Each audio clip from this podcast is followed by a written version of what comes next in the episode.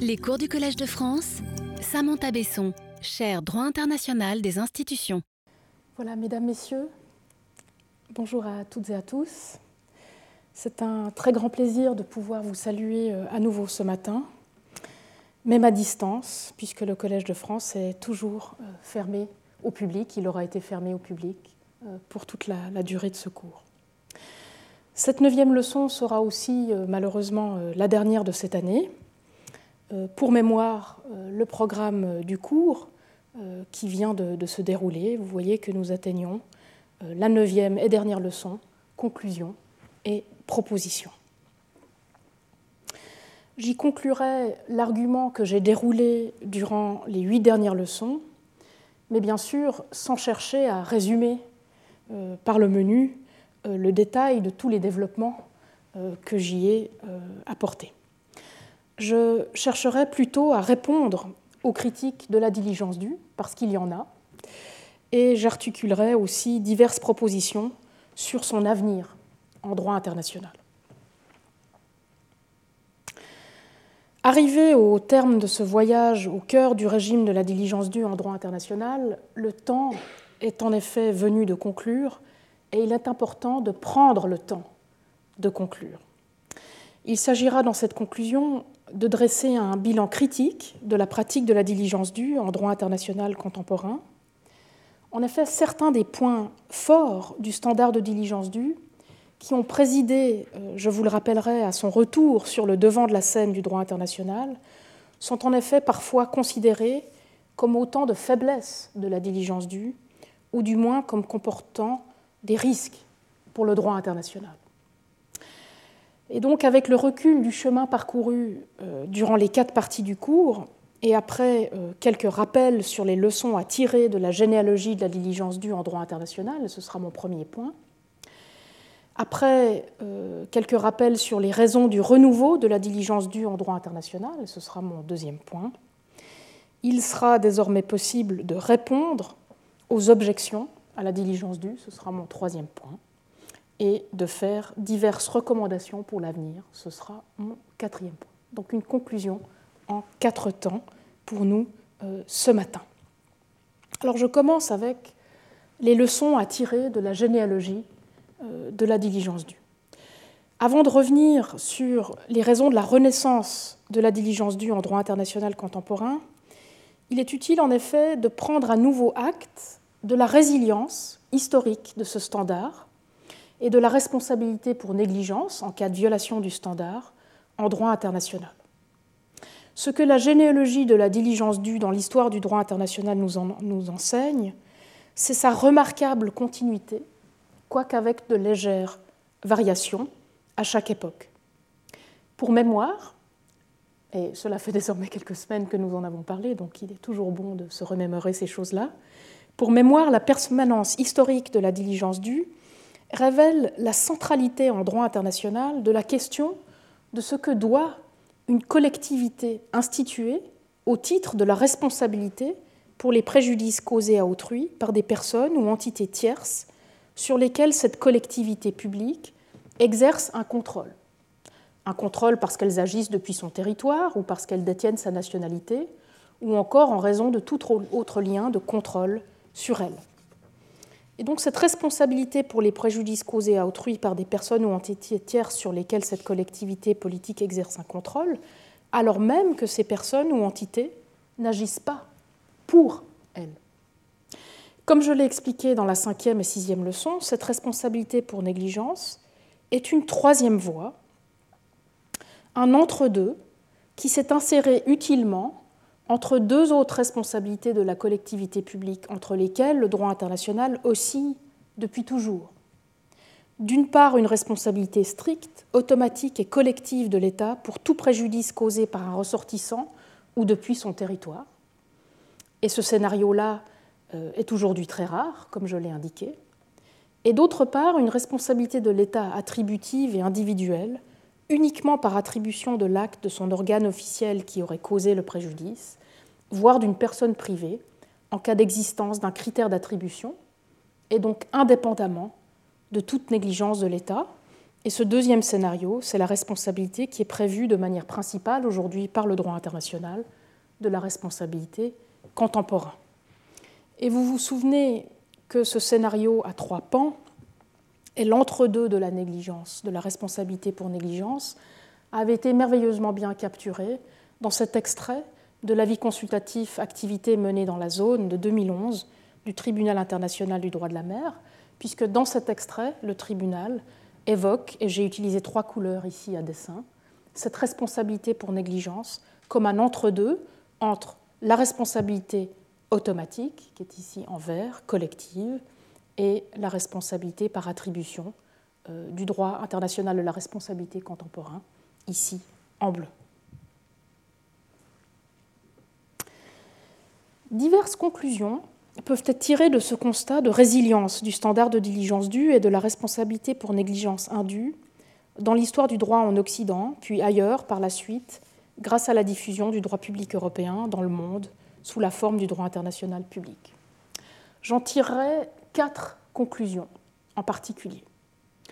Ce constat de résilience de la diligence due à travers l'histoire du droit en Occident, puis ensuite du droit international,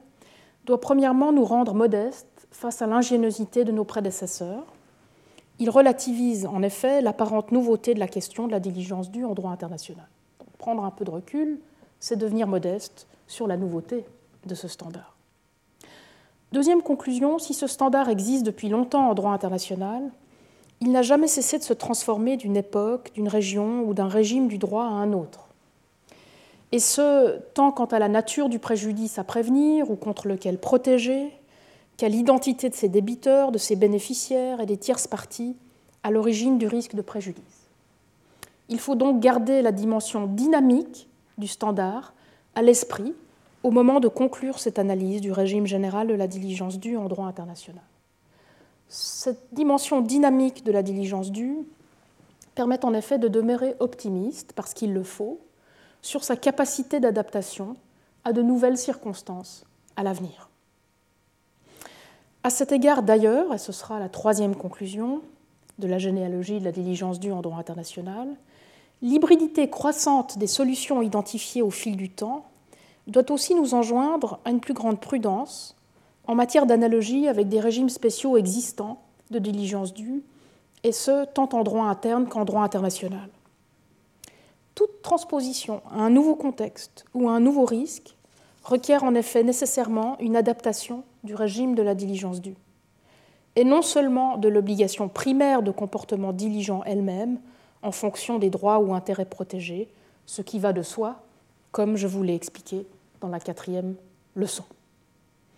En fait, et finalement, ce sera la quatrième conclusion de la généalogie de la diligence due, comme je vous en ai averti dans la deuxième leçon, l'adaptabilité de la diligence due doit nous rappeler qu'il en va en matière de diligence due comme qu'il en va en matière de diligence due en droit international, comme des 36 vues du mont Fuji d'Okuzai, si vous me permettez cette analogie dans cette dernière leçon. Il faut en effet se méfier des ressemblances de famille entre divers standards de diligence due. En bref, les ressemblances de famille, ce sont des ressemblances qui unissent divers usages du concept homonyme, en l'occurrence de diligence due, à différentes époques et dans différentes traditions juridiques, mais aussi à la même époque et dans la même tradition, sans que tous ces usages soient nécessairement pertinents à l'élucidation de son concept en droit international public. C'est le cas notamment des multiples standards dits de diligence due qui habitent différentes traditions juridiques, voire même qui existent au sein de la même tradition nationale ou régionale, en fonction du domaine du droit en cause. La diligence due en droit international public est en fait, nous l'avons vu, une notion hybride, issue de siècles d'évolution croisée de diverses notions de droit privé romain et de réception de ces notions en droit national puis régional, et tant privé que public ou pénal, mais aussi en soft law, à des fins très diverses et dans des langues multiples. Aujourd'hui, il n'y a de ce fait que très peu de choses en commun entre la diligence due du droit international public et ses différents standards ou normes de comportement qui portent pourtant des dominations similaires et se retrouvent dans de multiples traditions juridiques. Dans ce cours, j'aurais tenté d'isoler le standard de diligence due des institutions publiques que sont les États et les organisations internationales en droit international public depuis la fin du XIXe siècle et d'en systématiser un régime général et minimal commun sur la base d'une pratique judiciaire internationale contemporaine étoffée. Pour le reste, je vous aurais mis en garde, leçon après leçon, contre les assimilations très tentantes, pour cause de fondements partagés en droit romain notamment, mais bien trop rapides entre les multiples standards homonymes dits de diligence due, de vigilance requise ou de due diligence, du droit national privé ou pénal, du droit international pénal, ou encore de l'autorégulation entrepreneuriale et de la compliance managériale d'une part, et le standard de diligence due du droit international public d'autre part. Ces standards différents, ces standards homonymes, diffèrent fondamentalement tant dans leur contenu, par exemple protéger ses propres intérêts en faisant due diligence, par opposition à protéger les intérêts d'autrui en ne leur nuisant pas. On peut imaginer un contenu plus différent. Ils diffèrent aussi quant à leur fondement, nous l'avons vu. Par exemple, le rapport spécial de supervision par opposition à l'égale souveraineté. On ne peut pas faire fondement plus différent. Donc, comme je l'aurais expliqué dans la troisième et la quatrième leçon, ces fondements et contenus euh, divergent fondamentalement. Toutefois, et qu'on le veuille ou non, l'hybridation de la diligence due et de la due diligence se poursuit inlassablement. Elle a d'ailleurs encore cours à l'heure actuelle, vous le savez, avec des effets non négligeables sur la diligence due en droit international public. Elle a lieu, et je l'évoquais semaine après semaine, du droit privé national vers le droit public ou le droit pénal national, et vice-versa, du droit public national vers le droit international public, et vice-versa, de l'autorégulation entrepreneuriale vers le soft law international, du soft law international vers le hard law international, et vice-versa, avec ce que j'ai appelé le softening of hard law, donc l'adoucissement du droit dur, ou le hardening of soft law, le durcissement du droit souple, de la diligence due, etc., etc. Il faut donc en être conscient et travailler à la rigueur du raisonnement de diligence due en droit international public, comme j'ai essayé de vous le proposer,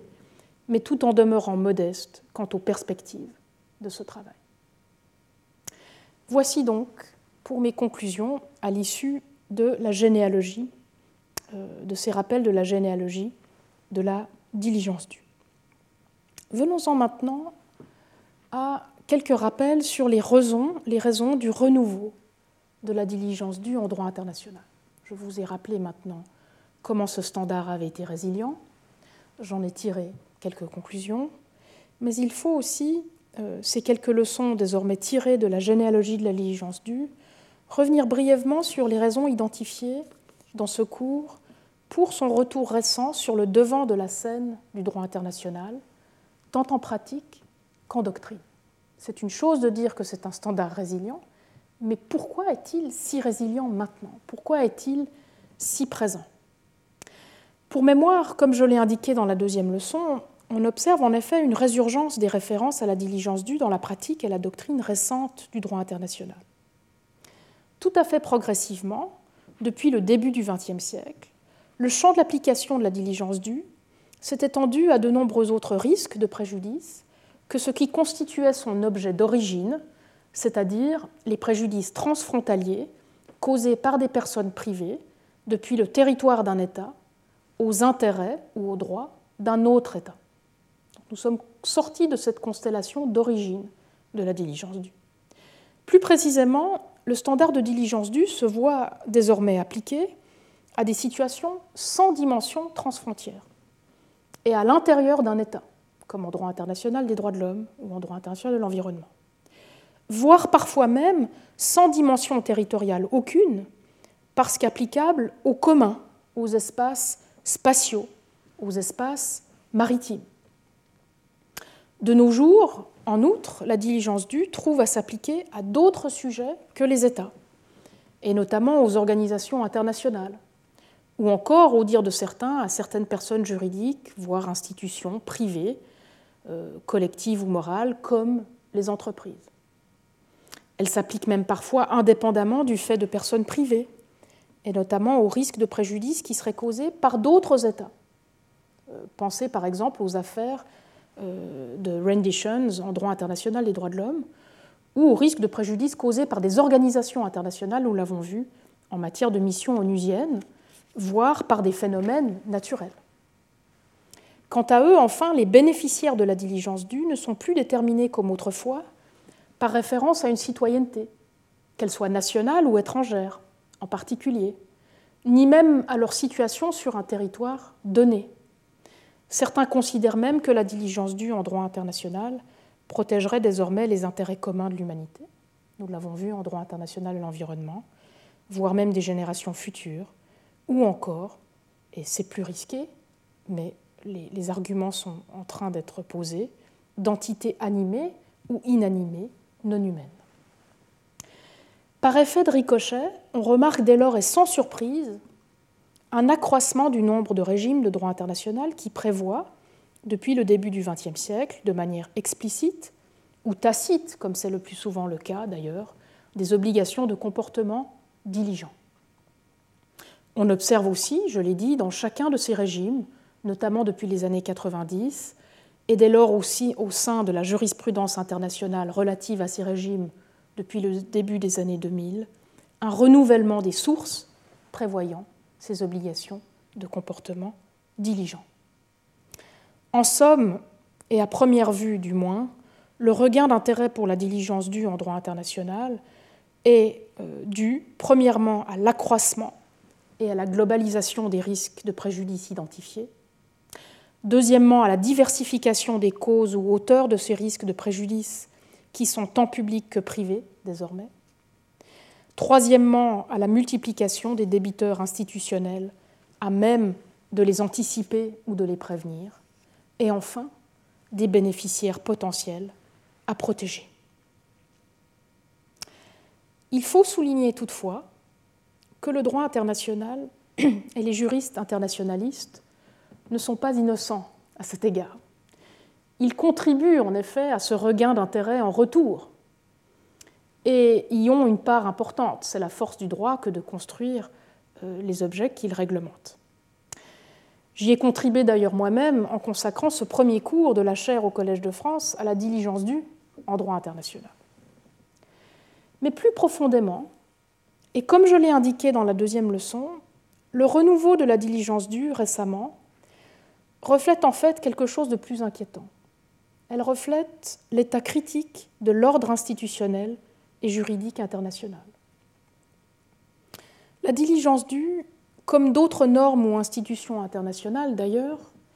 est en effet devenue une ressource providentielle à un moment de crise profonde du droit international. À une époque où, comme je l'ai indiqué dans ma leçon inaugurale, les institutions du droit international par lesquelles nous sommes représentés, les sources du droit international par lesquelles nous nous obligeons mutuellement, mais aussi les principes de responsabilité du droit international par lesquels nous répondons de nos violations du droit international, sont en peine, voire sont en panne, et doivent être soumises à la critique. En d'autres termes, le recours accru, au standard de diligence due est devenu le parfait baromètre de l'état de l'ordre juridique et institutionnel international plus largement. S'il est devenu une solution bienvenue et probablement temporaire à la crise du droit international, il ne saurait toutefois suppléer aux réformes plus importantes qui sont désormais nécessaires sur le plan de ses institutions, sur le plan de ses sources et sur le plan de la responsabilité internationale. Et surtout, le standard de diligence due souffre lui-même des maux du droit international qu'il cherche à résoudre. Il en est parfois devenu l'un des symptômes les plus visibles, puisque sa dimension institutionnelle, nous en avons beaucoup parlé, ses sources, nous en avons aussi beaucoup parlé, et son régime de responsabilité, nous en avons aussi parlé, sont eux aussi désormais en cause. J'y reviendrai dans la prochaine section lorsqu'il sera question des critiques de la diligence due et des manières d'y répondre. Dans ce qui suit, je souhaite en effet d'abord approfondir davantage les raisons du regain d'intérêt pour la diligence due en cette période de crise du droit international. Je distinguerai plus précisément entre deux raisons techniques, tout d'abord pour ce regain, et ensuite trois raisons plus générales pour ce retour de la diligence due en droit international. Je commence avec euh, deux raisons liées à la technique du droit international qui expliquent, à mon avis, le regain d'intérêt voué à la diligence due aujourd'hui. Ces deux raisons techniques sont d'une part la multiplication des sources de la diligence due, y compris de sources controversées droit international, comme la coutume et le soft law. Et qui dit recours à des sources controversées dit euh, regain d'intérêt et de travail autour euh, du standard couché dans ces sources. Deuxième raison technique, l'irritation, puisqu'on ne peut pas utiliser d'autres termes, causée en droit international par la distinction entre obligation primaire et responsabilité secondaire, une distinction qui enferme le standard de diligence due, bien malgré lui, du côté des obligations primaires. Et comme indiqué dans la deuxième leçon, la première raison technique qu'il est possible d'identifier pour la renaissance du standard de diligence due en droit international tient à la crise des sources principales d'obligations de droit international. Les sources principales d'obligations de droit international qui sont en crise sont bien sûr euh, les traités multilatéraux, mais on pensera aussi à d'autres raisons euh, de se soucier de la crise des sources du droit international en matière de diligence due, euh, puisque euh, l'une euh, des crises des sources principales d'obligation de la diligence due en droit international tient aux limitations intrinsèques de leur champ d'application personnel aux États. Je pense ici notamment aux obligations coutumières. Puisque les traités sont en crise, notamment les traités multilatéraux, et que le champ d'application personnel de ces sources principales, et notamment de la coutume, est limité aux, États, il s'en est suivi, pour pouvoir étendre le champ d'application de la diligence due en droit international, une multiplication des sources des obligations de comportement diligent, et notamment une multiplication de sources controversées de la diligence due, comme les principes généraux, le soft law et le droit des organisations internationales. Je m'explique. Face à la crise des traités multilatéraux entre États, et de la limitation du champ d'application personnel des sources principales du droit international, on comprend tout d'abord l'intérêt qu'il y a eu pour la jurisprudence internationale, et notamment la jurisprudence du droit international de l'environnement, mais aussi pour d'autres interprètes du droit international, de rappeler que la diligence due est un standard de droit international coutumier, ou du moins, et c'est un jeu qui a été entretenu savamment, un principe général qui s'imposerait aux États hors traité, mais aussi un standard qui s'imposerait aux organisations internationales. C'est d'ailleurs à l'égard de la diligence due de ces dernières, ensuite, que l'on doit la recrudescence des références à la diligence due en droit interne des organisations internationales, mais aussi plus généralement en soft law. Outre la crise des traités que je viens de mentionner, cette vigueur soudaine du soft law, du droit souple en matière de diligence due, tient aussi, en effet, aux limitations inhérentes du champ d'application personnel des traités internationaux ou de la coutume. En effet, ce champ est souvent limité aux États,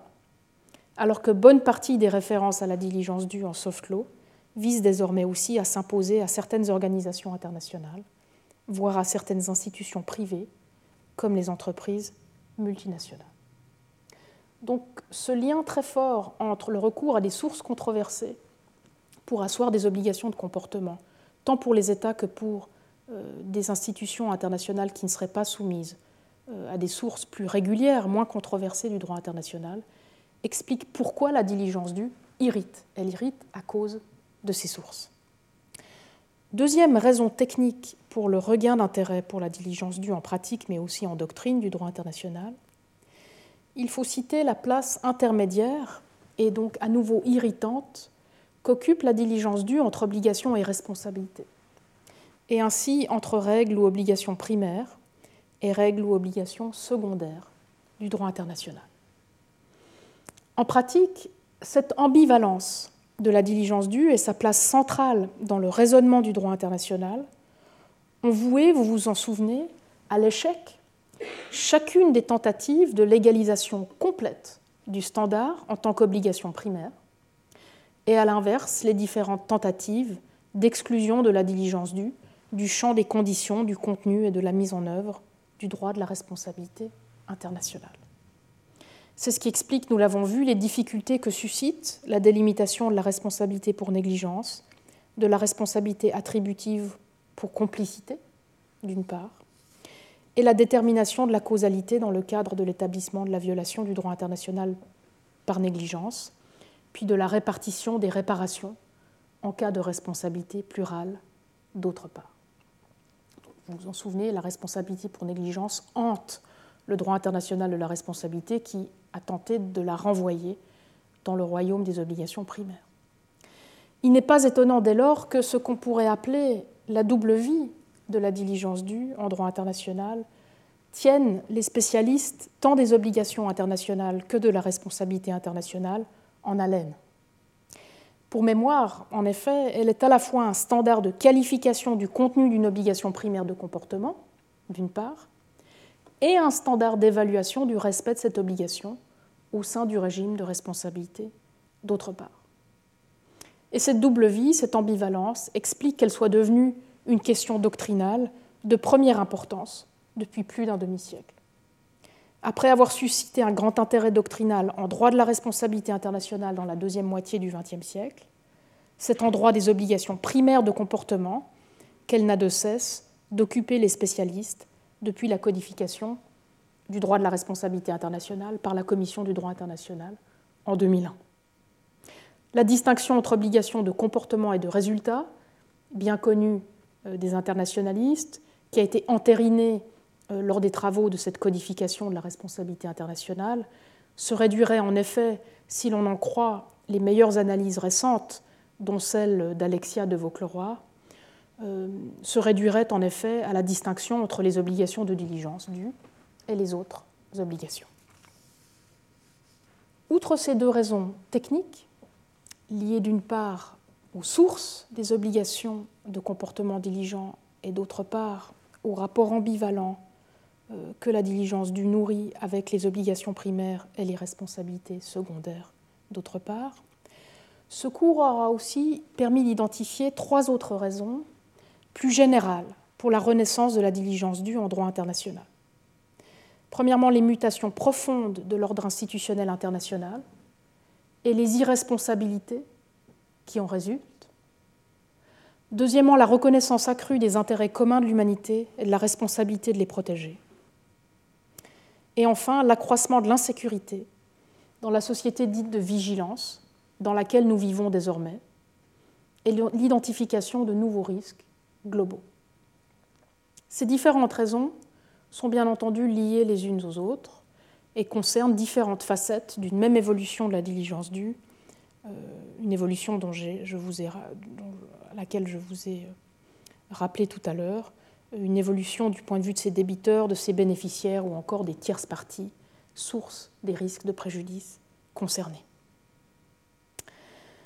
La première raison identifiée pour le renouveau de la diligence due en droit international, une raison cette fois générale, tient au changement institutionnel important qu'on peut désormais observer en droit international et ses conséquences sur les moyens de faire répondre ces nouvelles institutions ou ces nouvelles constellations institutionnelles des préjudices qui sont causés. Il faut mentionner d'une part le développement de nouvelles institutions publiques de droit international en dehors de l'État, tant infra-étatiques, pensez aux villes globales, qu'interétatiques, nous avons beaucoup parlé des organisations internationales, ou même non étatiques, les régions, lorsqu'elles ne sont pas organisées sur un mode d'organisation internationale, voire même de nouvelles institutions privées de droit international comme les entreprises multinationales ou les organisations non gouvernementales. toutes ces nouvelles institutions privées ou publiques du droit international exercent un contrôle sur différentes sources de préjudice et le respect d'obligations de comportement diligent permettrait de limiter le pouvoir de ces nouvelles institutions en les faisant répondre de leur négligence éventuelle à cet égard. En quelque sorte, ce à quoi l'on assiste ici, hein, sur ce nouveau mariage entre diligence due et nouvelles institutions, est un retour du rôle qu'a longtemps joué la diligence due, et la responsabilité pour négligence d'ailleurs, dans le cadre de l'institution ou de l'institutionnalisation, puis de l'organisation interne des collectivités publiques, et notamment de l'État, dans l'histoire du droit public en Europe, puis du droit international dans le monde. Si vous vous souvenez de tout ce que nous avions évoqué en matière d'histoire de la diligence due en droit international, vous vous souvenez que cette histoire accompagne l'histoire euh, de l'État, l'histoire de l'institution de l'État. Et donc cette nouvelle présence de la diligence due sur euh, le plateau de l'institutionnalisation de nouvelles institutions du droit international euh, n'est pas innocente, elle nous signale véritablement un nouveau phénomène d'institutionnalisation en cours. Mais en attendant que ces nouvelles institutions encourent directement des obligations de comportement diligente idoine, et nous l'avons vu, le droit international se développe malheureusement très lentement à cet égard. Il est encore difficile, il y a beaucoup d'arguments à faire pour établir des obligations de comportement diligent des organisations internationales ou des entreprises multinationales. Donc en attendant que ces nouvelles institutions encourent directement des obligations de comportement diligent, ce qui requiert, nous l'avons vu, une institutionnalisation, donc vraiment un travail très, lourd et très sérieux, eh bien c'est la responsabilité pour négligence et donc pour violation de la diligence due des États à l'égard des agissements de ces nouvelles institutions tant publiques que privées, qui permet d'éviter l'irresponsabilité généralisée qui tendrait sinon à s'installer en droit international. Donc la diligence due accompagne le phénomène d'institutionnalisation des nouvelles institutions publiques et privées du droit international, mais elle permet aussi de faire répondre les États de leur négligence à l'égard des agissements de ces nouvelles institutions, lorsque sans négligence et sans responsabilité pour négligence de l'État, la situation déboucherait sur une irresponsabilité. La responsabilité pour négligence des États permet en effet de les faire répondre des risques de préjudice causés par ces institutions lorsqu'ils exercent un contrôle sur elles, qu'elles soient publiques, comme les organisations internationales, ou privées, comme les entreprises multinationales. Et nous savons euh, qu'il y a différentes manières d'établir ce contrôle sur elle, nous l'avons évoqué à plusieurs reprises dans ce cours en droit international des droits de l'homme euh, ou dans d'autres régimes du droit international d'ailleurs. D'autre part, et cela fait partie de la même première raison institutionnelle pour le renouveau de la diligence due en droit international, il a aussi beaucoup été question dans ce cours du rôle de l'érosion de la distinction publique-privée. Cette érosion, et la difficulté qui en découle de qualifier un comportement soit de public, soit de privé, expliquent en effet la difficulté croissante à tenir un État et une organisation internationale responsables par attribution du comportement de personnes privées, comme prévu par les articles sur la responsabilité de l'État ou les articles sur la responsabilité des organisations internationales. Ces articles reposent sur un mécanisme d'attribution qui requiert de pouvoir qualifier euh, ceux dont le comportement ou la responsabilité sont attribués, euh, soit d'organes ou d'agents publics, soit de personnes privées. Dans ces circonstances, la responsabilité pour négligence permet de faire répondre un État ou une organisation internationale de son propre fait illicite, en l'occurrence son comportement négligent, sans que la nature publique ou privée de la source du préjudice causé ne doivent être tranchées définitivement. La responsabilité pour négligence permet donc de contourner la complexité de l'attribution du comportement du privé vers le public, en l'absence par exemple de contrôle effectif clair d'une institution publique sur une personne privée, ou de contourner la complexité de l'attribution de la responsabilité du public vers le public, par exemple en l'absence des conditions pour la complicité entre États ou entre organisations internationales ou entre États et organisations internationales. La deuxième raison, évoquée pour la renaissance de la diligence due en droit international, relève de l'émergence de nouveaux intérêts communs des individus et des États, mais aussi parfois de nouvelles personnes ou entités au rang de ses bénéficiaires. On mentionnera, je l'ai dit, les intérêts de l'humanité, des générations futures ou encore d'entités animées, voire inanimées non humaines, qui sont en train de faire leur chemin dans les différentes dispositions euh, de traités, de soft law ou encore dans la jurisprudence relative aux, obligations de comportement diligent. Ces nouveaux intérêts, voire, c'est plus osé hein, et difficile à établir, ces nouveaux bénéficiaires peut-être de euh, d'obligations de comportement diligent, peuvent désormais être considérés comme protégés par le droit international, ouvrant ainsi la voie à une éventuelle obligation de ne pas leur nuire par négligence, et cela avant même que l'un ou l'autre régime spécial de droit international n'ait véritablement consacré cette obligation comme telle. Ici, c'est l'une des forces jurisgénératives, très controversées, mais à l'œuvre, du standard de diligence due, que de permettre la naissance de telles obligations aux fins de protection d'intérêts reconnus par le droit international,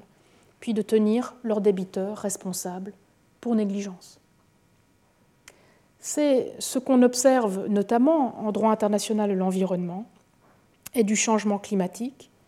où le standard de diligence due préside à la reconnaissance de nouvelles obligations coutumières de prévention et de protection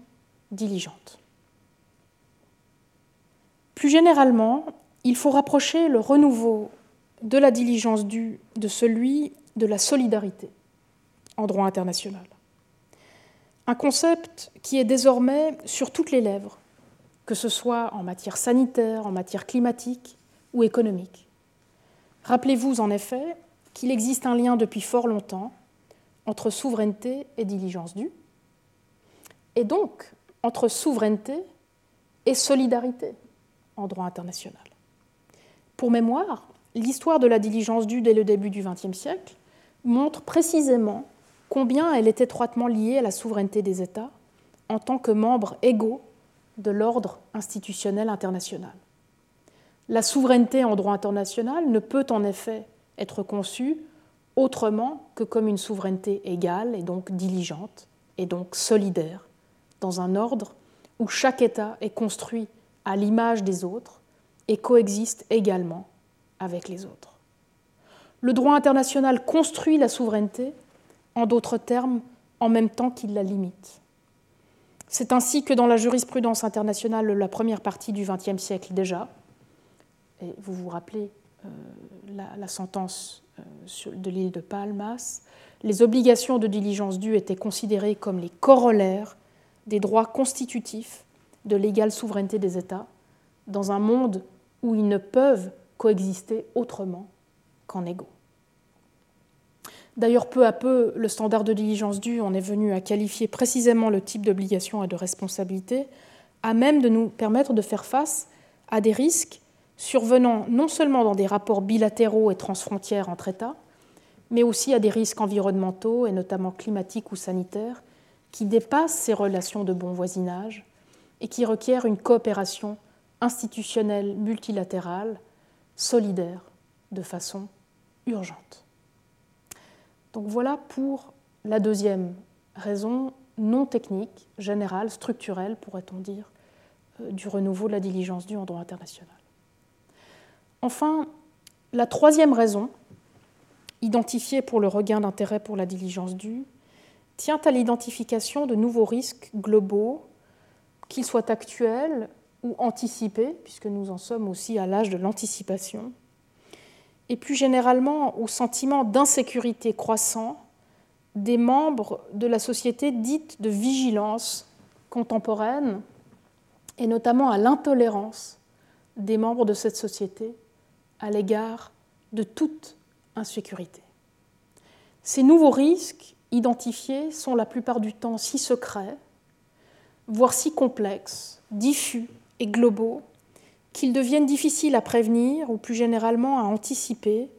dans le régime ordinaire des obligations primaires des États, et des responsabilités ensuite par attribution individuelle de leur violation à un seul État en particulier. Le recours au standard général de diligence due dans ce contexte et à la qualification de nouvelles obligations de prévention et de précaution diligente, puis à la responsabilité pour négligence en cas de violation de ces obligations, permet de pallier l'absence d'autres moyens de tenir nos institutions responsables et surtout permet de les tenir responsables ensemble de manière plurale. Voilà pour les différentes raisons sur lesquelles je souhaitais revenir pour le renouveau de la diligence due en droit international, des raisons très techniques qui ravissent les juristes,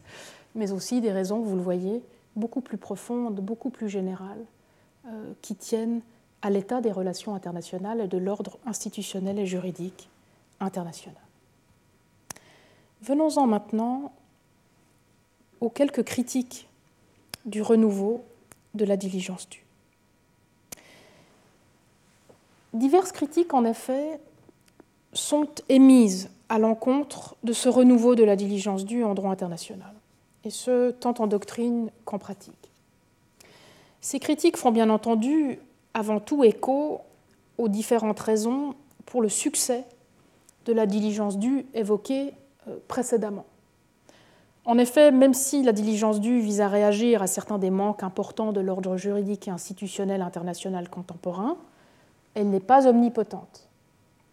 Elle se trouve dès lors elle-même, je l'ai dit, affectée par certains des maux, certains des travers du droit international contemporain auxquels elle est pourtant appelée à répondre. Elle est affectée, je l'ai dit, par la crise des institutions,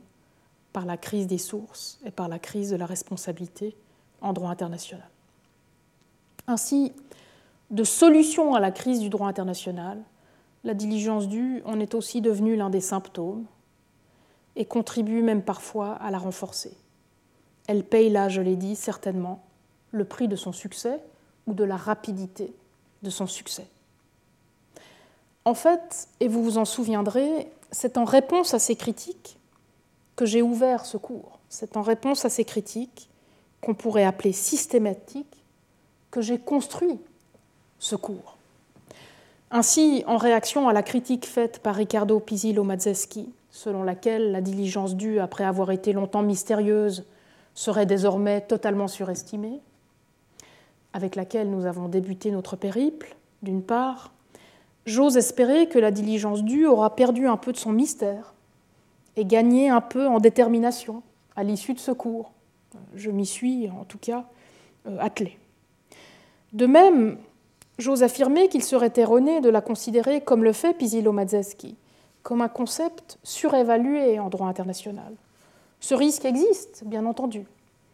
mais je pense qu'il peut être jugulé, comme nous l'avons vu au fil des différentes parties de ce cours, par un cadre normatif et par des modalités de raisonnement guidées par ce qui fonde le standard de diligence due en droit international, c'est-à-dire l'égalité de souveraineté des peuples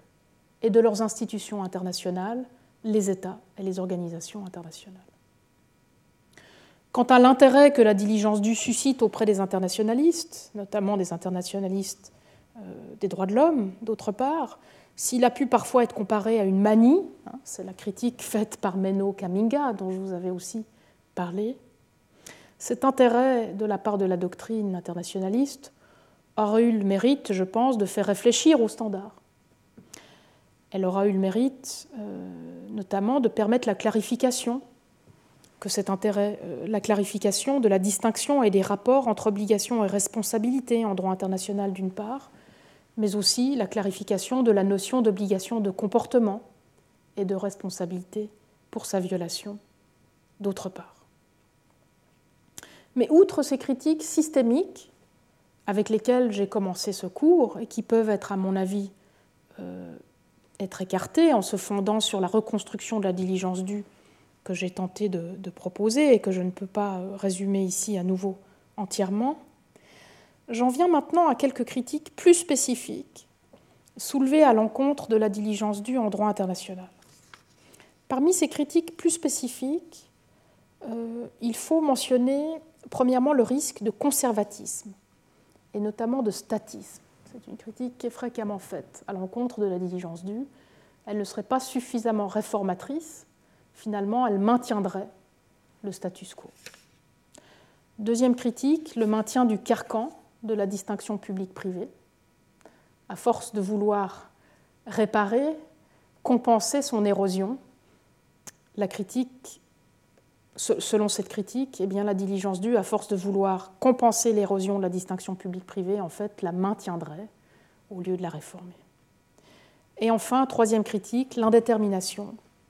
et la relativité du standard à une époque où il nous faudrait euh, du droit international contraignant, clair, précis et fort, plutôt qu'un standard indéterminé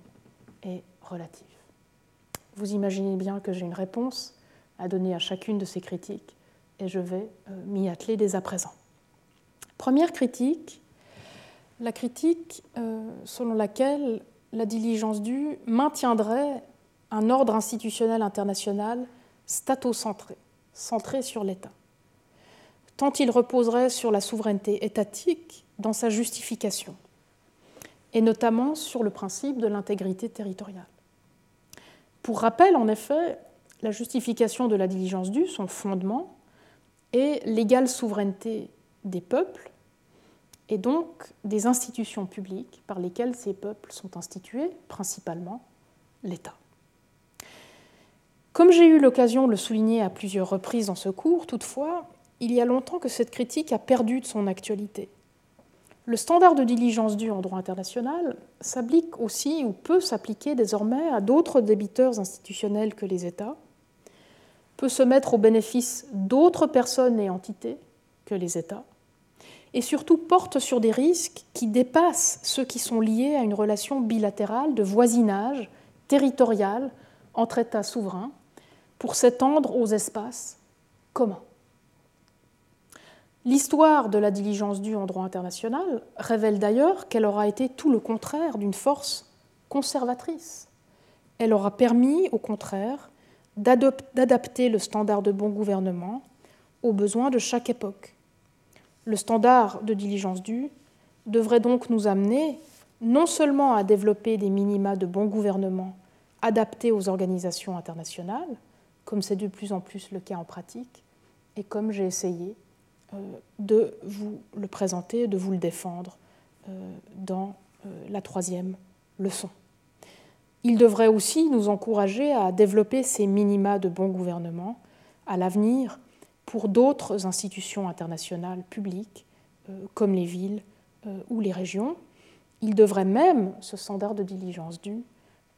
nous permettre de développer des standards de comportement pour les entreprises multinationales ou les organisations non gouvernementales. Comme je vous l'ai expliqué, la diligence due de ces institutions de la société civile internationale, lorsqu'elle est évoquée, demeure encore intentionnellement très vague. Et il est urgent de commencer à travailler à son régime de droit privé international en se fondant sur les diverses expériences de droit privé national et leurs différentes variations du devoir de vigilance, cela vaudrait mieux, en tous les cas, que de pécher par passivité en laissant les standards fiduciaires et autoréférentiels de la due diligence, de la compliance ou du risk management de la pratique des affaires pénétrer le droit international, y compris, je l'ai dit, les obligations des États et des organisations internationales, comme nous le voyons désormais dans le futur instrument contraignant sur le respect des droits de l'homme dans le contexte commercial. Donc si la diligence due a été, de par son fondement, longtemps attachée à la souveraineté égale des États, elle est aujourd'hui à l'œuvre dans l'institutionnalisation et dans le développement de standards de comportement diligent pour d'autres institutions, tant publiques que privées du droit international, et elle est tout sauf une force conservatrice, elle est, j'ai essayé de vous le montrer, et la pratique le confirme, une force réformatrice. Mais pour cela, il faut la guider, bien sûr, et il faut la guider par référence à son fondement euh, dans l'égalité de souveraineté. Quant à la deuxième objection, elle succombe au chant des sirènes qui décrit depuis quelques années la distinction publique-privée. Cette critique objecte à la justification et aux conséquences de la distinction publique-privée, notamment pour ou sur différents groupes vulnérables. Euh, il y a notamment une critique féministe de la distinction publique-privée. Cette critique appelle à l'abandon, ou en tout cas à la réforme, de la distinction publique-privée. Selon cette critique, la diligence due, en venant au secours de la distinction publique-privée et en souhaitant compenser son érosion, comme je vous l'ai expliqué tout à l'heure, ne ferait que la consolider plutôt que d'encourager à la réformer. Mais comme nous l'avons vu dans ce cours, la distinction publique-privée qui nous vient du droit romain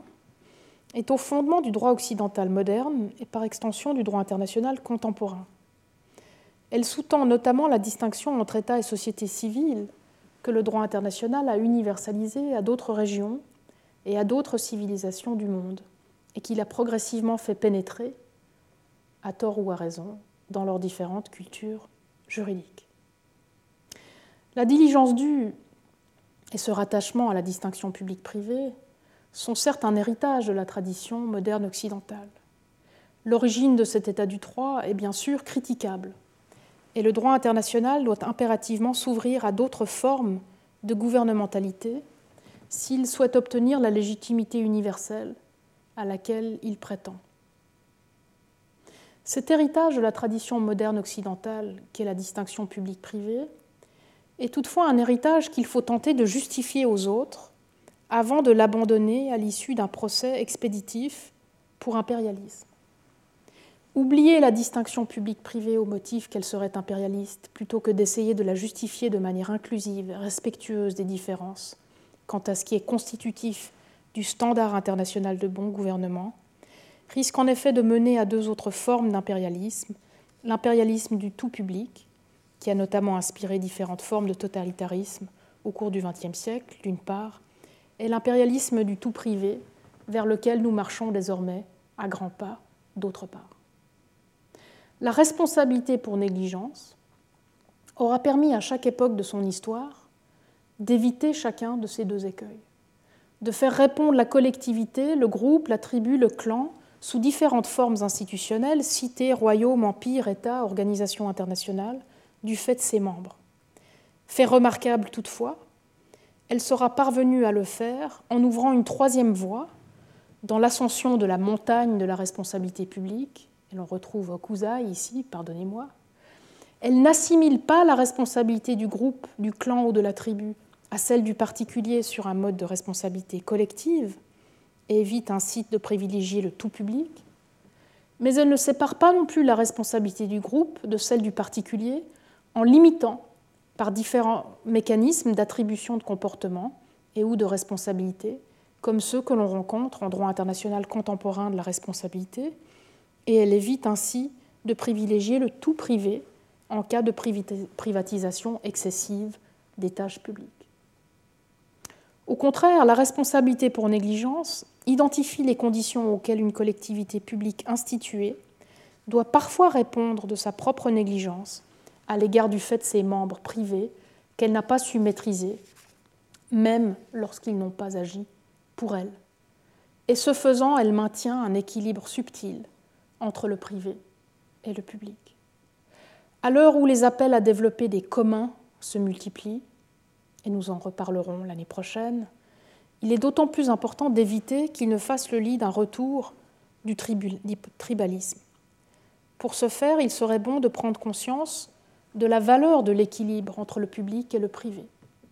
C'est cet équilibre, notamment, que permet de préserver la diligence due.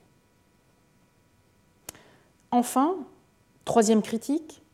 celle de l'indétermination de la diligence due. Une critique qui fait écho à l'indétermination du standard du bon gouvernement euh, et de l'État ou de l'organisation dite raisonnable,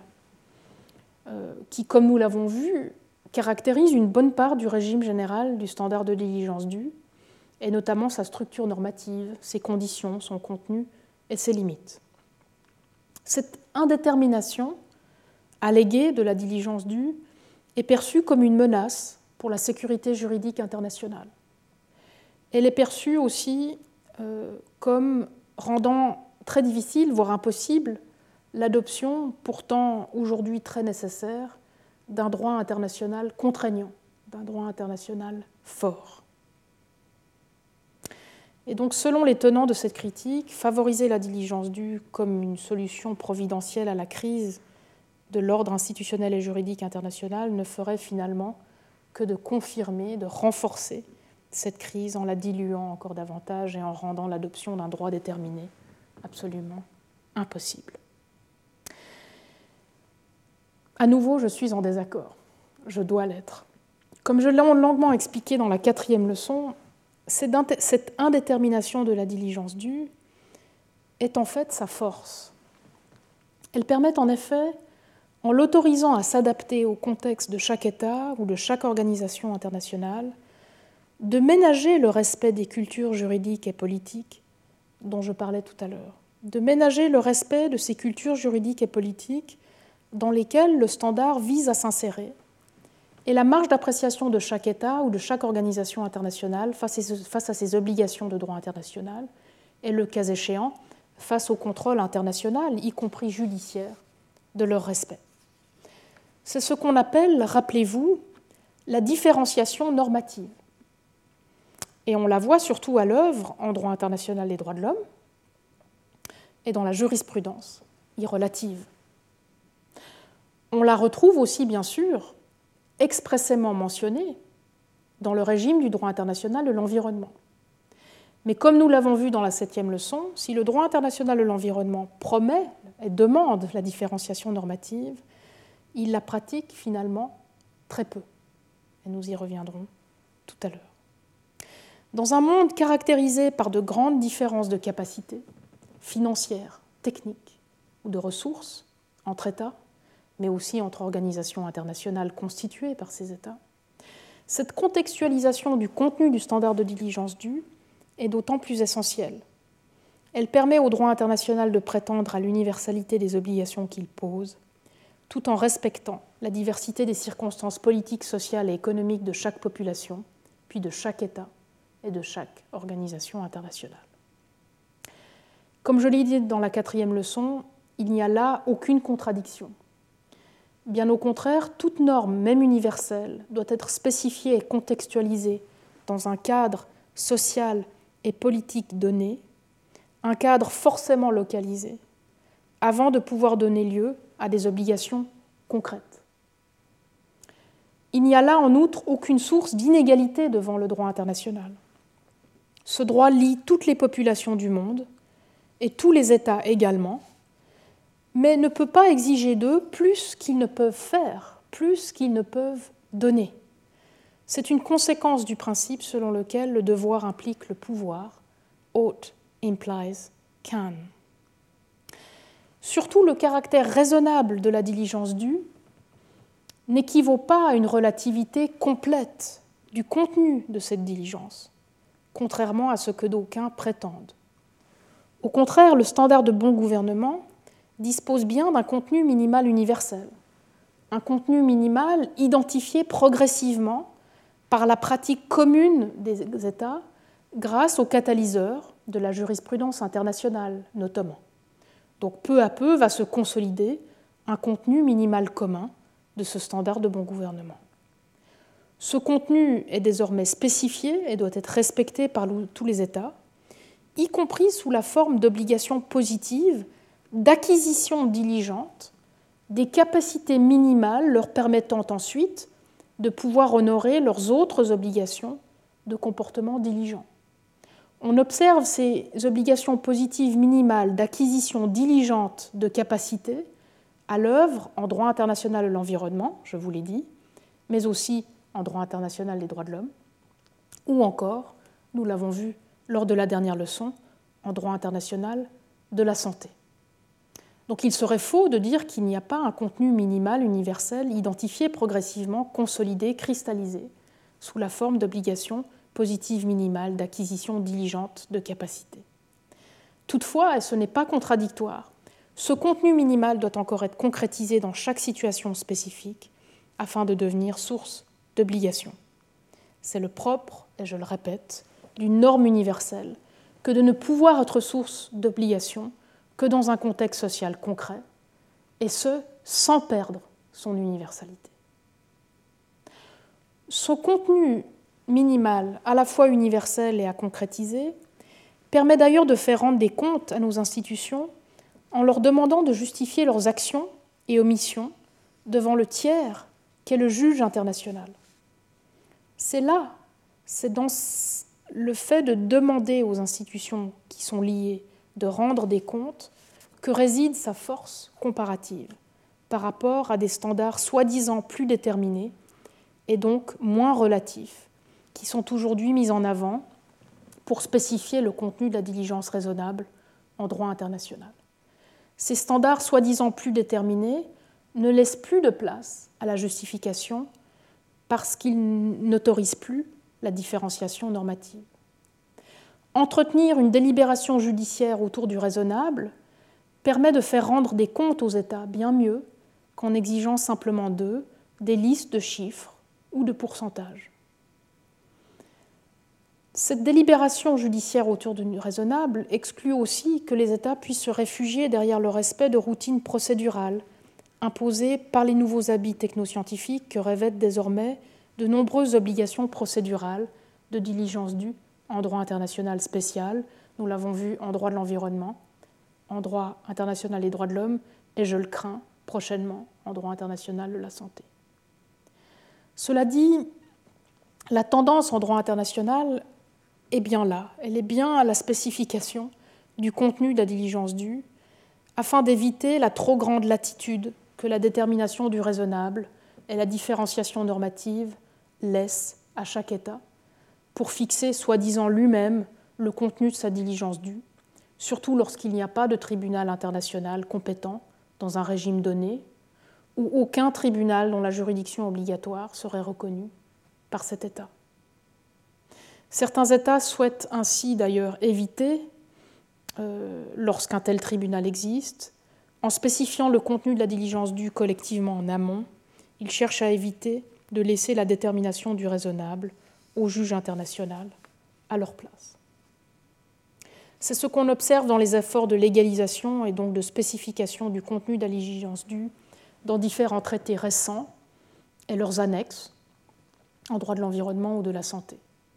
Et cela passe aussi et surtout par l'adoption de différents instruments de soft law. Euh, c'est les cas de l'adoption de standards techniques, de standards scientifiques ou de standards procéduraux à respecter et de renvoi à ces standards dans les traités internationaux ou dans leurs interprétations judiciaires. Le temps ne me permet pas ici de résumer la critique que j'ai déjà présentée dans la quatrième leçon au sujet de cette standardisation rampante, de cette procéduralisation et donc de cette légalisation des obligations de comportement diligent en droit international. En bref, je rappellerai simplement que l'évaluation normative du juste ou du raisonnable en droit est tout bonnement remplacée à cette occasion par une détermination épistémique du vrai en science. L'état ou l'organisation internationale raisonnable du standard de diligence due est simplement devenu un état ou une organisation internationale scientifique. Certes, cette critique se heurte souvent à l'argument selon lequel non seulement ces standards techniques et scientifiques ou procéduraux seraient plus spécifiques, hein, c'est leur argument dont je viens de parler, mais seraient aussi plus universels qu'un standard du bon gouvernement qui serait après tout d'origine européenne ou occidentale et donc impérialiste. Il est vrai aujourd'hui, à l'heure de la critique postcoloniale, que les standards de civilisation euh, devenus les standards soi-disant universels du droit international, dont celui du bon gouvernement, n'ont plus bonne presse. L'universalité alléguée de ces nouveaux standards techniques ou scientifiques en cause n'est toutefois que de façade, et elle est, comme les standards de civilisation d'autrefois, imposée de haut en bas, d'ouest en est, de nord au sud, sans participation des populations concernées. Elle risque tout autant de soumettre les États plus pauvres ou les États plus faibles à l'impérialisme des États plus riches ou des États plus forts. Non pas certes à un impérialisme normatif ou culturel cette fois-ci, mais à un impérialisme technique ou scientifique. Ces nouveaux standards procèdent en effet d'une simple uniformisation de la norme du plus fort, au motif désormais non plus qu'il serait plus civilisé, mais au, motif qu'il serait plus développé scientifiquement. Voici donc ce que j'avais à dire et à répondre à ces différentes critiques du renouveau de la diligence due. Elles sont importantes, elles révèlent que la diligence due, même si elle se présente comme une solution providentielle à la crise de l'ordre juridique euh, et institutionnel international, n'a pas réponse à tout euh, et doit euh, se garder de ne pas tomber dans certains travers, mais comme je viens de vous l'expliquer, il est possible, je pense, d'y répondre et d'y remédier. J'aimerais maintenant vous présenter quelques propositions pour l'avenir de la diligence due en droit international. J'aimerais faire quelques recommandations à celles et ceux d'entre vous qui travaillent sur la diligence due en droit international ou qui prévoient de le faire euh, à l'avenir, puisque, comme nous l'avons vu, euh, il y a quelque chose à gagner à travailler sur ce standard. Premièrement, quelques recommandations qui doivent être adressées aux praticiens et praticiennes de la diligence due. Et tout d'abord, il est important même si c'est un conseil peut-être paradoxal entre juristes, de demander à ces praticiens de freiner l'entreprise de légalisation des obligations de diligence due. Il faudrait en contraire, et je sais que c'est difficile, entraîner autant que possible le raisonnement judiciaire, national ou international, euh, ou non judiciaire, mais le raisonnement en tout cas en matière de diligence due. Et pour ce faire, il faudrait questionner la procéduralisation excessive des obligations de diligence due ou leur standardisation dont nous venons de parler. Il faudrait aussi interroger la réception trop rapide de standards procéduraux ou techniques dans la jurisprudence internationale, euh, par exemple euh, par le rôle trop important donné aux experts ou euh, au remplacement complet du raisonnement judiciaire dans des régimes de droit international qui sont sous-judiciarisés. Enfin, la conception instrumentale coût-bénéfice de la proportionnalité, et il en est beaucoup question aujourd'hui euh, dans les médias, évidemment, en droit international de la santé, vous le savez, la conception instrumentale coût-bénéfice de la proportionnalité, désormais à l'œuvre pour fixer les limites de la diligence due dans certains régimes du droit international, comme le droit international de l'environnement et malheureusement un peu le droit international de la santé, doit être réinterprétée de manière qualitative à la lumière du principe d'égalité qui est au fondement de la diligence due. Et sur ce, je vous l'ai dit, il y a beaucoup à apprendre de la proportionnalité en droit international des droits de l'homme, qui est une proportionnalité qualitative, égalitaire, qui cherche à aborder la question de la justification des limites de la diligence due autrement que de manière instrumentale. Sur le plan du champ d'application personnel de la diligence due ensuite, je pense qu'il est temps que la pratique se préoccupe davantage des obligations de diligence due des nouvelles institutions du droit international. Elle le fait déjà en matière d'organisation internationale, mais il faut le faire davantage et en sortant du carcan de l'accountability euh, et de la due diligence euh, de la pratique des affaires, mais elle devrait aussi se préoccuper davantage des obligations de diligence due des institutions privées comme les entreprises multinationales ou les organisations non gouvernementales. L'ordre institutionnel international est en crise et le standard de diligence due peut, je l'ai dit, et comme par le passé, fournir une norme de comportement, une bouée à laquelle devraient se conformer, s'attacher toutes les institutions internationales non étatiques, quasi-étatiques ou encore interétatiques par lesquelles nous nous instituons et qui nous représentent sur le plan international. Mais ce standard normatif international du bon gouvernement, s'il constitue un bon guide dans l'entreprise de reconstruction de l'ordre institutionnel international, ne peut à lui seul pallier longtemps euh, ce manque de reconstruction. Il est urgent que les juristes internationalistes s'attellent à la reconstruction et le fassent avec la diligence due dans un premier temps, mais la diligence due ne suffira pas. Deuxième recommandation, il convient aussi de faire des recommandations aux chercheuses et chercheurs, et notamment aux plus jeunes euh, d'entre vous. La diligence due, je l'ai dit à plusieurs reprises et je le répète, doit pouvoir bénéficier comme toute norme de droit international, de la légitimité universelle qu'elle mérite pour, être à même de jouer un rôle pour l'avenir du droit international. Et pour ce faire, il est nécessaire que des études sérieuses de droit comparé national et international, tant privé que public d'ailleurs, soient menées de manière à identifier un droit commun de la diligence due, et notamment de manière à apprendre d'autres standards de bon gouvernement qui existent au monde. Et cela commencera par le développement d'une histoire du droit comparé de la diligence due qui soit moins occidentale que celle que je vous ai proposée. Il faudra aussi inclure des études comparatives contemporaines sur le modèle de ce qui se fait déjà au sein de certaines traditions juridiques de la responsabilité civile et publique en Europe. La théorie du droit de la responsabilité, elle aussi, devra devenir plus comparative. En effet, cette théorie du droit de la responsabilité est actuellement largement centrée sur le droit de la responsabilité civile et non pas le droit de la responsabilité publique, et principalement sur le droit de la responsabilité civile anglo-américaine de cette responsabilité et non pas d'autres euh, théories de la responsabilité. Ce n'est que grâce au droit international comparé et d'une théorie plus inclusive de la responsabilité internationale que nous pourrons établir le régime juridique commun et universel de la diligence due dont nous avons besoin pour développer le droit international de demain,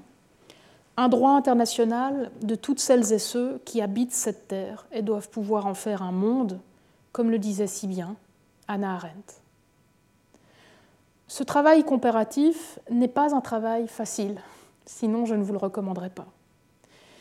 Mais il est devenu indispensable et il est urgent d'entrer dans ce que d'aucuns appellent une concertation respectueuse des civilisations en droit international, une concertation euh, que j'ai essayé d'esquisser lors du dernier colloque de rentrée du collège. Après s'être longtemps caché derrière la civilisation pour affirmer l'universalité du standard de bon gouvernement, au cœur du contenu de la diligence due, il est important que les juristes internationaux ne refassent pas à nouveau la même erreur. Ils ne devraient pas essayer de se cacher à nouveau de se cacher derrière la prétendue universalité et objectivité de la bonne science, au lieu de celle du bon gouvernement, de se cacher derrière la prétendue universalité et objectivité de divers standards techniques, scientifiques, auxquels la diligence raisonnable est censée correspondre aujourd'hui. Et je parle ici notamment aux juristes du droit international de l'environnement et de la santé, et Dieu sait que nous avons besoin de ces juristes et de la diligence due dans ce contexte. Il en va en effet du respect pour l'égalité dans l'autonomie des individus et pour l'égalité dans la souveraineté des États et donc des peuples. Cette même égalité qui fonde, rappelez-vous, l'obligation générale de diligence due en droit international. Il est devenu urgent de cultiver ce beau standard, ce standard de diligence due qui est constitutif, je l'ai dit, de la solidarité internationale, un standard dont ce cours aura eu le privilège de pouvoir rappeler l'importance. Avant de clore cette dernière leçon, permettez-moi de rappeler que cette première année de cours au collège se situe plus généralement sous le signe de la responsabilité internationale des institutions publiques, c'est-à-dire sous le signe du régime de droit international qui permet de faire répondre les États et les organisations internationales de la violation de leurs obligations internationales. C'est dans ce contexte et sous ce signe de la responsabilité internationale que le colloque qui clora cette année académique, les 24 et 25 juin prochains, portera sur les théories du droit de la responsabilité internationale. Il réunira les plus grands spécialistes du droit international, de la responsabilité et de la philosophie de la responsabilité. Nous y reviendrons sur les questions de responsabilité pour négligence, bien sûr, ce colloque suit le cours, mais nous élargirons, le champ de la réflexion de la philosophie du droit international aux autres questions difficiles et très actuelles que soulève la responsabilité internationale des institutions publiques, que sont les États, mais aussi les organisations internationales. Il s'agira en effet de susciter un dialogue entre juristes euh, spécialiste de la responsabilité internationale des États et des organisations internationales, d'une part, et philosophe du droit, spécialiste de la théorie de la responsabilité des institutions publiques, d'autre part. Ce qu'on observe en effet euh, pour l'heure, et c'est ce que j'ai observé en préparant le, cours que je vous ai présenté cette année, c'est que les juristes internationalistes n'ont que très peu recours aux théories de la responsabilité et au droit national comparé de la responsabilité publique pour interpréter le droit de la responsabilité internationale. Et à l'inverse, les théoriciens de la responsabilité se sont concentrés avant tout sur le droit national de la responsabilité privée, et sans égard pour le droit international, ni même pour le droit comparé de la responsabilité d'ailleurs. Probablement parce qu'il est très difficile de faire ce travail-là, euh, et c'est pour cela que c'est un bon travail à faire dans un colloque. Cette première rencontre entre juristes et philosophes de la responsabilité publique en droit international s'articulera autour de trois questions. Vous ne pouvez pas bien le voir à l'écran, mais vous pouvez aller consulter le programme sur le site de la chaire. Trois questions qui sont la distinction entre responsabilité internationale publique et privée, et comment euh, cette distinction ou ce manque de distinction influe aujourd'hui sur la responsabilité internationale, la distinction entre responsabilité internationale individuelle et collective, ça c'est aussi une question euh, dont nous nous sommes occupés dans ce cours, et enfin la distinction entre responsabilité pour faute et sans faute qui a hanté certaines de nos leçons ce printemps. Enfin, un tour du monde comparatif du concept de responsabilité publique dans différentes traditions juridiques du monde viendra enrichir nos débats et nourrir peut-être le contenu d'un futur droit commun comparé de la responsabilité publique. En tout cas, c'est une première pierre euh, à l'édifice euh, que je vous recommande euh, de construire. Au vu de la pandémie dans laquelle nous vivons désormais, et en raison de l'origine étrangère de nombreux intervenants, je ne suis malheureusement pas encore certaine que le colloque pourra se dérouler ici en personne au collège. Il aura lieu, rassurez-vous, euh, mais il risque de devoir avoir lieu entièrement en ligne et vous serez bien sûr euh, dûment avertis. À ce sujet, et pour être averti, je vous invite, euh, si vous ne l'avez pas encore fait, comme je vous l'avais fait lors de la première leçon, à vous inscrire à la liste de diffusion de la chaire, la liste Antigone, dont vous trouvez ici le lien Internet à l'écran. Si vous vous inscrivez sur cette liste, vous recevrez régulièrement différentes informations sur euh, nos activités. Pour terminer ces annonces finales, je souhaite déjà, j'anticipe, je suis diligente, je souhaite déjà vous, vous donner rendez-vous au printemps prochain pour mon deuxième cours. Vous ne serez pas surpris, au vu de ce qui a été dit dans le cours de cette année, d'apprendre que la question que je souhaite pouvoir approfondir avec vous l'an prochain sera celle de la distinction publique-privée en droit international. Il sera question du public, il sera question du privé et de leur rapport en droit international. C'est une question importante, notamment en droit des organisations internationales, au vu de la privatisation croissante de ce que nous appelons les fonctions, fonctions que leur ont données les États, mais aussi de la privatisation de l'organisation interne de ces mêmes États que le droit de ces organisations exige en retour. Et nous en traiterons notamment, mais pas uniquement, en droit de l'Union européenne, puisque le droit de l'Union européenne euh, est caractérisé par euh, un rapport très particulier entre le public et le privé et a influencé fondamentalement euh, ce rapport dans le droit de ses États membres. Après un examen des origines historiques de la distinction publique-privée et une étude de son universalité en droit national et international comparé, il s'agira de comprendre quel peut et doit être son rôle en droit international contemporain. Ce droit en prise avec les mêmes questions que le droit national à cet égard, et j'ai mentionné tout à l'heure la critique de la distinction publique-privée autour de la diligence due, euh, il est en prise aux mêmes questions que le droit national, et notamment celles qui sont liées à l'érosion de la distinction publique-privée.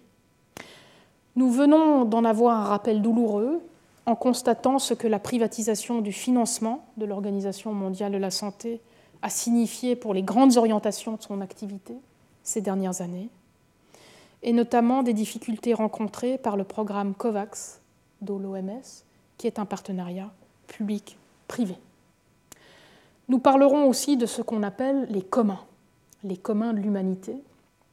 l'une de ces figures nouvelles utilisées en droit international, mais pas si nouvelles que cela, et dont la relation au public et au privé demande encore à être spécifiée et protégée. Le cours sera illustré par de nombreux exemples, issus de différents régimes du droit international, notamment des droits de l'homme, bien entendu, j'y suis fidèle, de l'environnement, de la migration, mais aussi des espaces maritimes et extra-atmosphériques, et enfin, puisque ce sera toujours actuel certainement, de la santé. Le colloque annuel 2022, quant à lui, portera sur la question du consentement au droit international. Il s'agit d'une question ancienne, qui tient au fondement de l'obligation d'obéir au droit international, dont on a longtemps dit à tort qu'elle reposait sur le consentement, pire, la volonté des États. Cette question revient désormais hanter les débats qui concernent la validité, l'autorité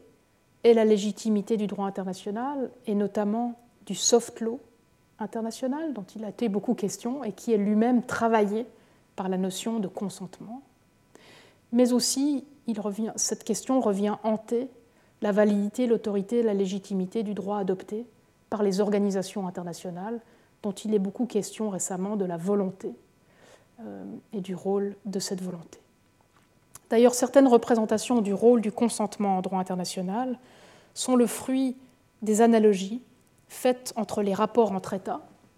ou entre organisations internationales et les rapports principalement contractuels entre personnes privées. Puisque certaines représentations du rôle du consentement sont le fruit de ces analogies entre le privé et le public en droit international, cette question fournira donc une parfaite illustration du propos de notre cours de l'an prochain. J'ai eu beaucoup de plaisir à donner ce qui aura été mon premier cours au Collège de France et ce, malgré les circonstances euh, du huis clos. J'espère que vous aussi, dans votre propre huis clos, euh, vous aurez eu du plaisir et de l'intérêt à le suivre. Si vous souhaitez euh, lire un abrégé du cours et notamment en retrouver toutes les références jurisprudentielles et bibliographiques qui n'ont pas pu, pour des raisons de temps, bien sûr, être exposées dans le détail dans ce cours oral, je vous annonce qu'une version euh, poche euh, du cours euh, que j'ai donné à l'Académie de droit international de la Haye en 2020 sortira en librairie le 25 avril prochain et vous en trouvez ici la couverture à l'écran avec une référence à la neuvième vue du mont Fuji d'Okuzai. Rappelez-vous qu'il y a de multiples vues sur le mont Fuji et la diligence due en droit international. Je vous remercie beaucoup de votre participation, de votre attention, euh, même à distance, et bien sûr euh, celle qui était ici en salle avec moi euh, durant ces quelques semaines. Je vous souhaite une très bonne suite de printemps. Il arrive, c'est certain. Merci beaucoup. Retrouvez tous les contenus du Collège de France sur www.colège-2-france.fr.